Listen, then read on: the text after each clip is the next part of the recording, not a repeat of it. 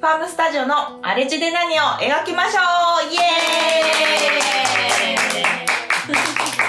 ーイ皆さん、こんにちは。えっと、パーソナリティ兼カフェ担当の藤田翔子です。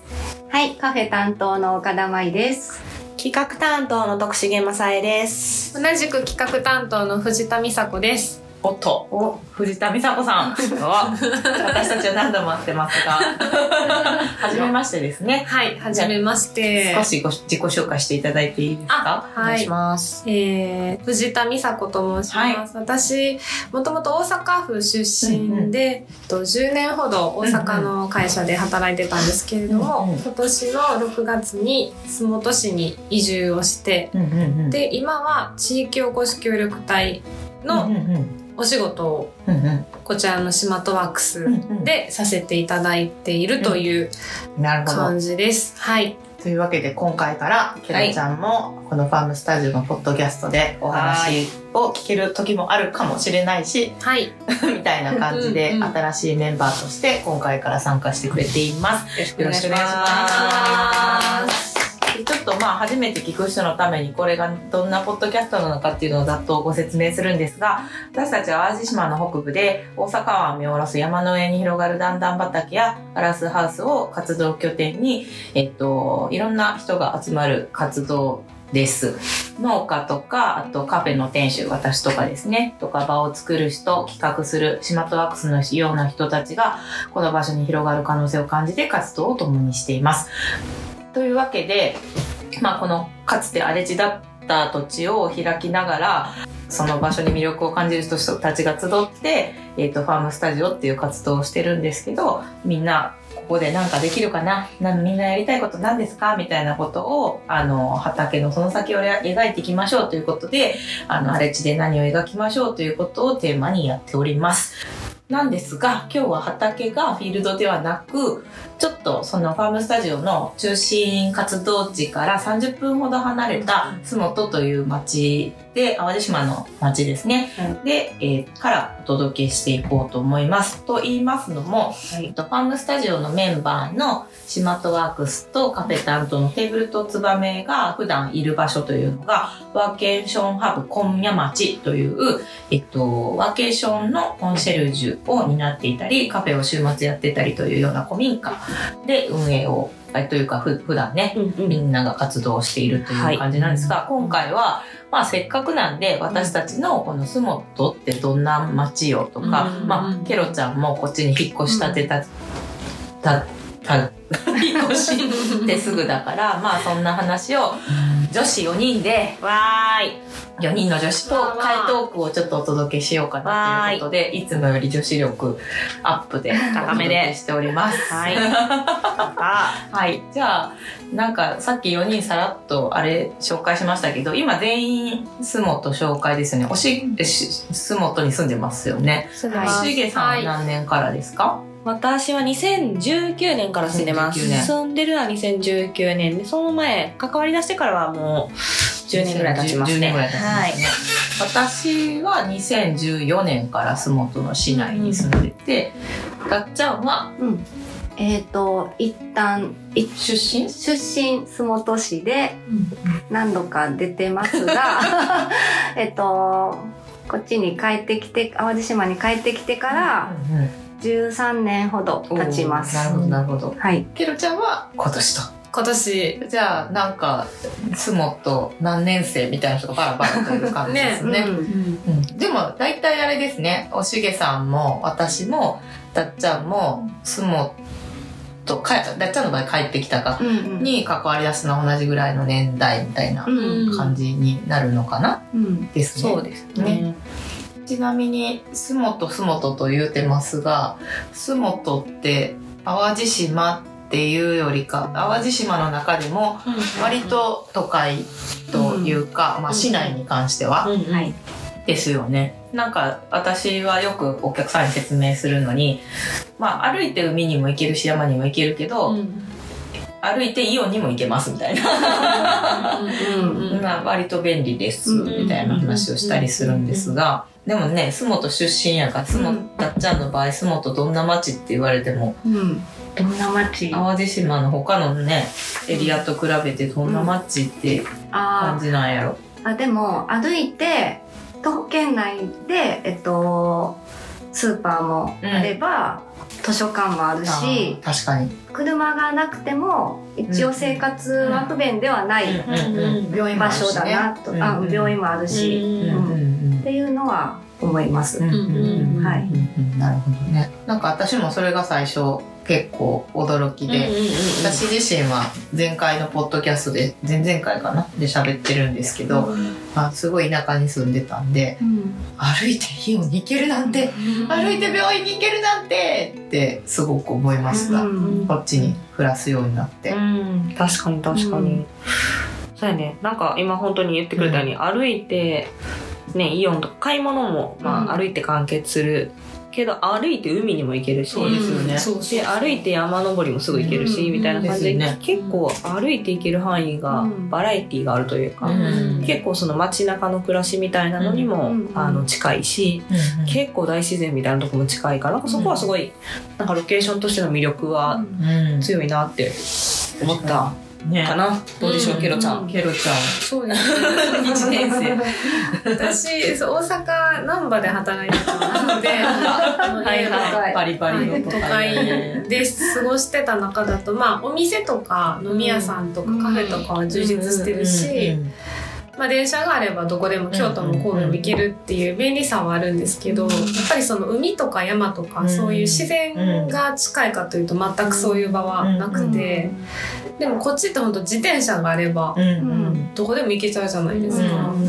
だから断然こっちやろって。全こっちや然こっちやろ？っていう満足度はやっぱ高いですね都会暮らしよりも。私一個ケロちゃんに聞いてみたかったことがあってその淡路島って意外と広いじゃないですか、淡路島あれば南淡路島あって今言った海の近い場所もあれば山のエリアもあって割と移住するってなったらうん。山とか海側に行く人が多いイメージなんだけど洲本になった理由って何やったんやろうと思って。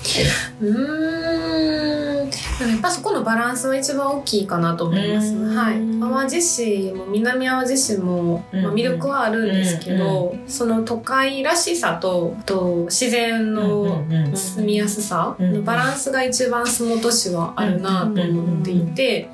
であとは、まあ、大阪にも行きやすいですよね、うん。南に行けば行くほどやっぱりそのうん。関西からは離れていっちゃうと思いますし、バスもたくさん通ってるんでうん。通いやすいので、まあ、そういう自分の大阪とと淡路島の行き来の、とちょうど良さと、あとはその淡路島内での都会と都会らしさとその自然のバランスが一番ちょうど良かったのが洲本市っていうのは、はい感じましたね。結構移住したいって相談があった時にいろんな他うん。結構あるじゃないですか、うん。みんなあるある住んでたら、私はまず洲本に住んで探してみるのがいいと思いますよっていうのはよく言ってて、いまあ都会からね来た時にいきなり山とか海に行くとやっぱり難しくって大変みたいなのがあるし、やっぱ自分に合うエリアみたいなのもあるから、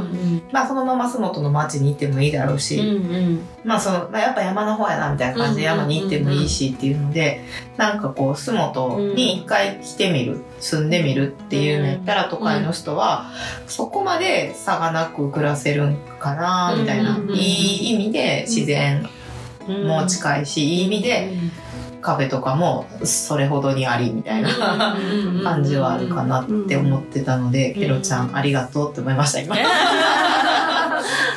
確かに。うん。なんか自分も移住したての時自分はどっちかっていうと田舎から来たからなんかさほどだったんですけどおしげさんもそんな感じだったんですか？私はあの以前よりも便利になったことが結構ですか？割とあの神戸の中心に住んでたんですけど、うんうんね。意外とスーパー遠いとか。ああそっか。意外となんとかってことが多かったんですけど、あーこっちだと本当スーパ山直もありー、ます産直近い、うんカフェ目の前みたいな感じで、確かに 結構まあたまたま住んでるエリアがそうってところもあるけど、割とそういう便利さはすごいあって、ただ不安だったのが、近所が近すぎるっていうのが、最初不安だったんですよ。だからその1階に住んだことがなかったから、これまでマンションで。なるほど。3階とか4階とかに住んだことがあったから、1階をドアを開けたらそこは街みたいなことがなかったんですよ。だから結構ドキドキして、最初。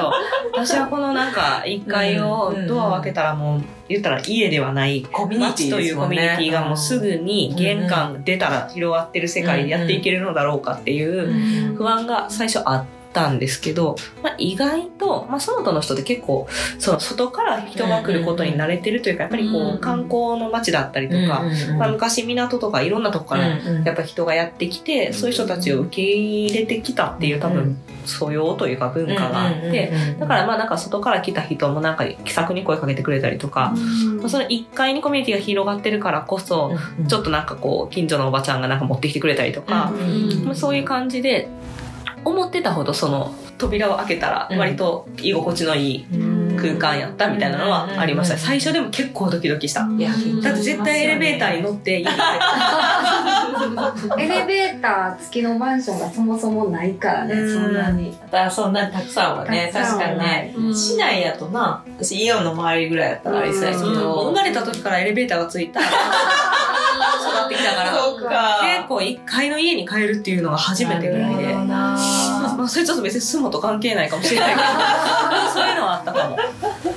まあでもまあ、うん。確かにすぐ誰でもこここのワーケーションハブ小屋町に行っても、うんあのうん窓がねクリアなんですよ、はいはい。あの来られたことない方はあれなんですけどもう丸見えなんで中が、もう結構車もね、うん。ここのお店というか拠点の前は人通るから、うん。あ誰々通ったらみたいな、うん。だからもう道出たらもう誰にでも会うみたいな感じですもんね。そう道がもうちょっと社会というか。ね、社会ですね。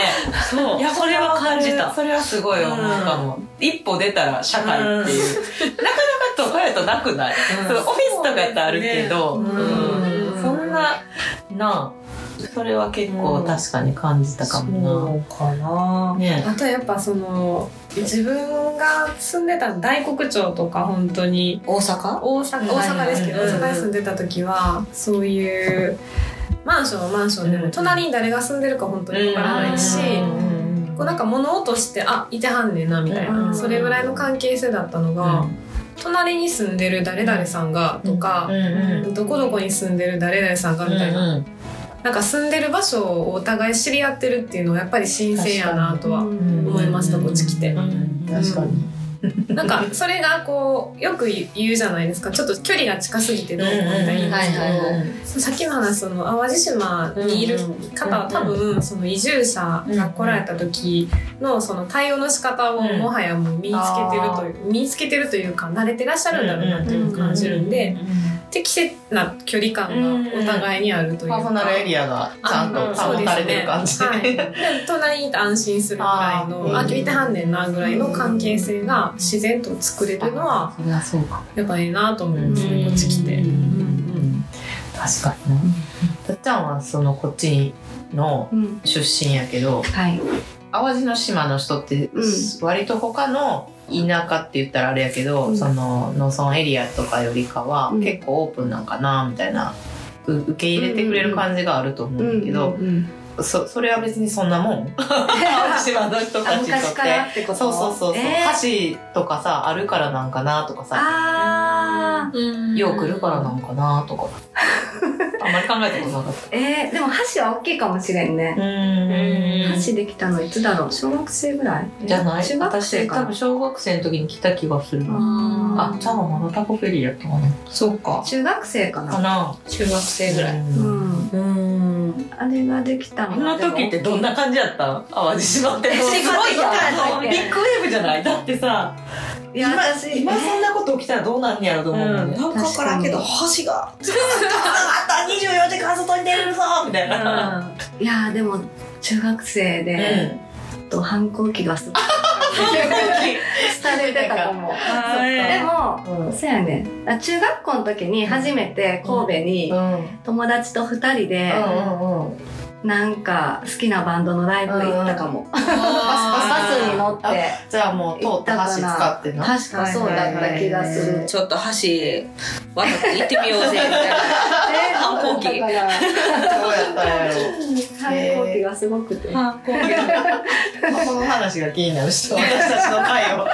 だっちゃんの反抗期がどれぐらいすごかったか。でも本当にそれぐらいのその、うんその時代のことを私あんまり記憶にないぐらい あの淡路島に対してそこまで魅力を感じなかったっていうのもあります、うん。個人的にね、うんうんうんなん。か橋ができようが別にうん。なんやねんって別に思ってたしまあなんか、うん。やっぱりあの何回か神戸大阪とかに出て、で帰ってきてから淡路島の魅力に気づいたから、うんうん、ずっと淡路島にいたらこの魅力に気づけなかったっていうのもあるから、一回都会に出てよかったうんね。うんうん。なるほどなるほど。うんうん。なんか、洲本の町って、私はなんか以前、うんうん。あの、山の中でカフェしてた時があって、うんあの、住む、住んでるのは洲本やったけど、うんめちゃくちゃ差があるなと思って、コントラストすごく思ってて、山の中の島の暮らしと、なんだ、洲本の島の暮らしと、ほんま全然ちゃうから、まあ、なんかもうこんなちゃうんや、島の上でもと思って、すごいびっくりしてた。だから洲本のや街中やったら夜中まで空いてる、まあコロナの前やから、よよ夜通し飲めるみたいな、朝まで飲めるみたいなお店とかもいっぱいあったし、選べるぐらい。うんそれがなんかすごいなと思って。一方で、その山の中でやった時は、はい。それはそれでよかったですよ。その、お祭り出てよとか、あの、みこし担いでよとか、住んでもないけど、そうそうそう。とか、うん。あと、お祭りの後が、あの、お店使わしてよとか、うん。宴会してくれたりとか、それはそれですごい良かったなと。実家に近しいコミュニティというか、私の。あ、わかる、わかる、わかる、お茶な、飲むよな、日本酒、みたいな。いや、感じ直接温めちゃうよね、みたいなとか、なんかこう、そういうのとか、はいはいはい。うん。なんかもう楽しかったから。そう。だからなんか、みんなが描いてる島の、なんか面で全部一緒って、うん。なんかみんな自然の中にいるって思ってるかもしれんけど、意外と洲本ってそうではないっていうのが、結構特徴的なんかなって。特徴的やね。なんかそれが結構今言ってくれたそのコントラストというか特徴的な部分が面白いなと思って、まあ、私たちのその島とワークスもワーケーションをなんかやってもらうんやったらこの洲本って街、まあ、なんかその一つのユニークな場所としてなんか面白いんじゃないかって思ったこともそういえばあるかな。なんか例えば自然の中でしなんかこうゆっくり内省したりとか、普段と違う環境の中で仕事することもできるし、でもほら夜は正直地元の人と飲みに行きたいとかさ、まあ、ちょっとなんか美味しいもの食べてワイワイしたいとかっていうのが山の中とかやとそういうお店がなかったりするエリアもあるけど、まあ、この街でそういったところもまああるっていうところがなんかこう夜は夜でしっかり地元の人と遊んで飲んで。でまた次の日ちょっと違う環境に行くこともできるし、まあ、街中にとどまることもできるし、というところは結構面白い街やなっていうので、まあ、結構今ワーケーションに来てくれはる人もどっちの側面というかどっちの面も楽しんでくれてるんじゃないかなっていう印象はあるかな。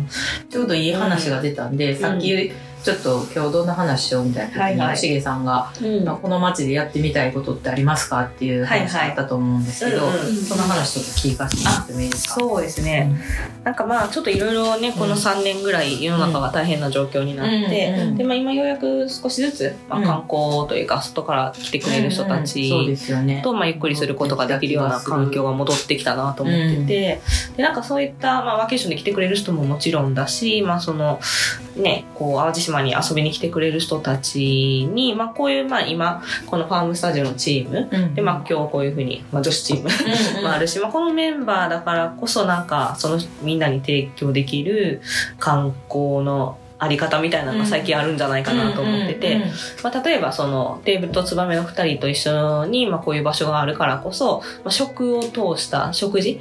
食べ物を通じた体験っていっぱいできるだろうし、で2人はやっぱりいつもカフェでご飯食べさせてもらうと、うん。この野菜は誰々からで、こ のこれはここで作っててとかめっちゃ説明してくれてて。でなんかやっぱりそういうふうにであそしたらそこちょっと行ってみたいなとか、うんうんその野菜買いに行ってみたいなっうんうん。て想像力が広がったりとか、うんうん。でなんかそれってやっぱり観光とか、まあ、そういうので来てくれた時に、そういう話ができるってすごい幸せなことやなと思ってて、でもそれ結構仲間でそういう話ができるってすごい幸せなことやなって思うから、なんかそういうこのチームやからなんか来てくれた人に、まあ、幸せを持って帰ってもらいたいって思った時になんかできることがいろいろ 膨らむなと思って、なんか今日もだから近所のちょっとお酒出せるところに話しに行った時に、あ全然もうちょっとぐらい早く来てくれたら早く開けるから店って言って、でなん。かみんななんか飲み比べしてなんか、あの美味しいもの食べて帰ってくれたらいいんちゃうって、まあ、商店街の人らも言ってくれたりとかしてて、なんかそういうこうこの地域に拠点を設けてるからその仲間と、なんかちょっと特別な、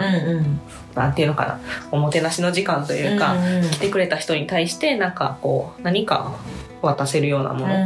をかん、なんかこれからまたちょっとコロナも続きたこのタイミングで、まあ、今一度みんなでどんなことできるかっていうのを広げていくのは楽しそうやなって思ってるかな、今。うん、なんかこのタイミングでなんかちょっとより一層気合が入ったというか。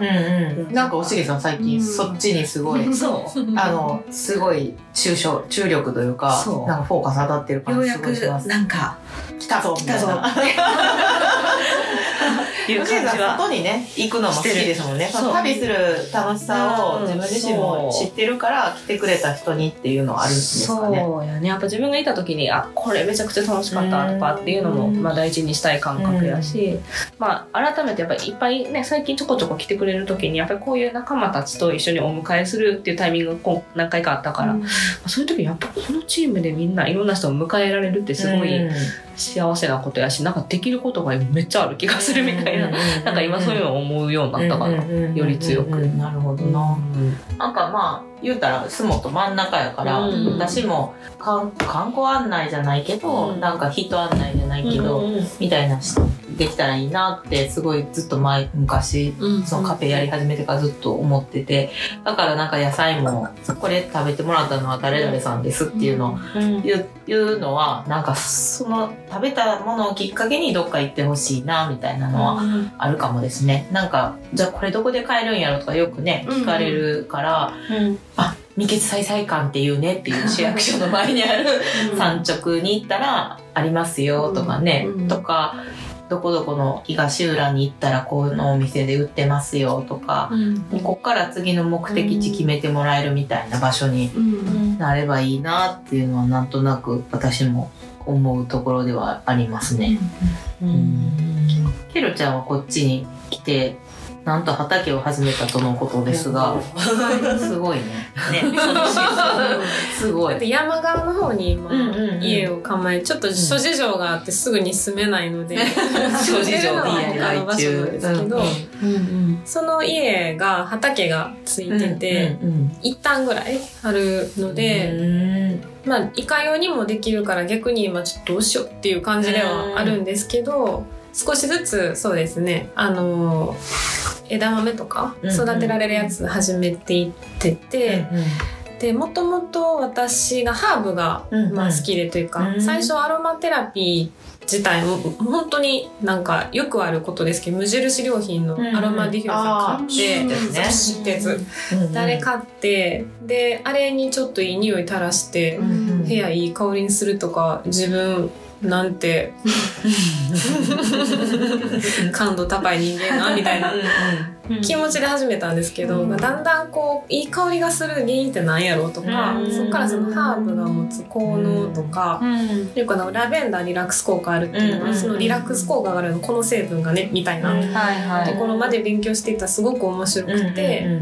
で、まあ、大阪でもハーブのあの栽培を本当にベランダでやってたんですけど、やっぱりそんなに数育てれないし、でせっかくこういうあの淡路島っていうすごく自然が豊かな場所に来るんだったら、まあ、しっかりハーブの栽培をしたいなと思って畑で今あの始めまして。すごい、畑で始めるとめっちゃいいな。そうですね。夢がある。そうそうでそのファームスタジオでも今、ハーブの栽培をね、していて、であの今日いないですけどトミーさんも、その小屋をハーブでこうすごくもりもりにしたいっていう構想があったりとか。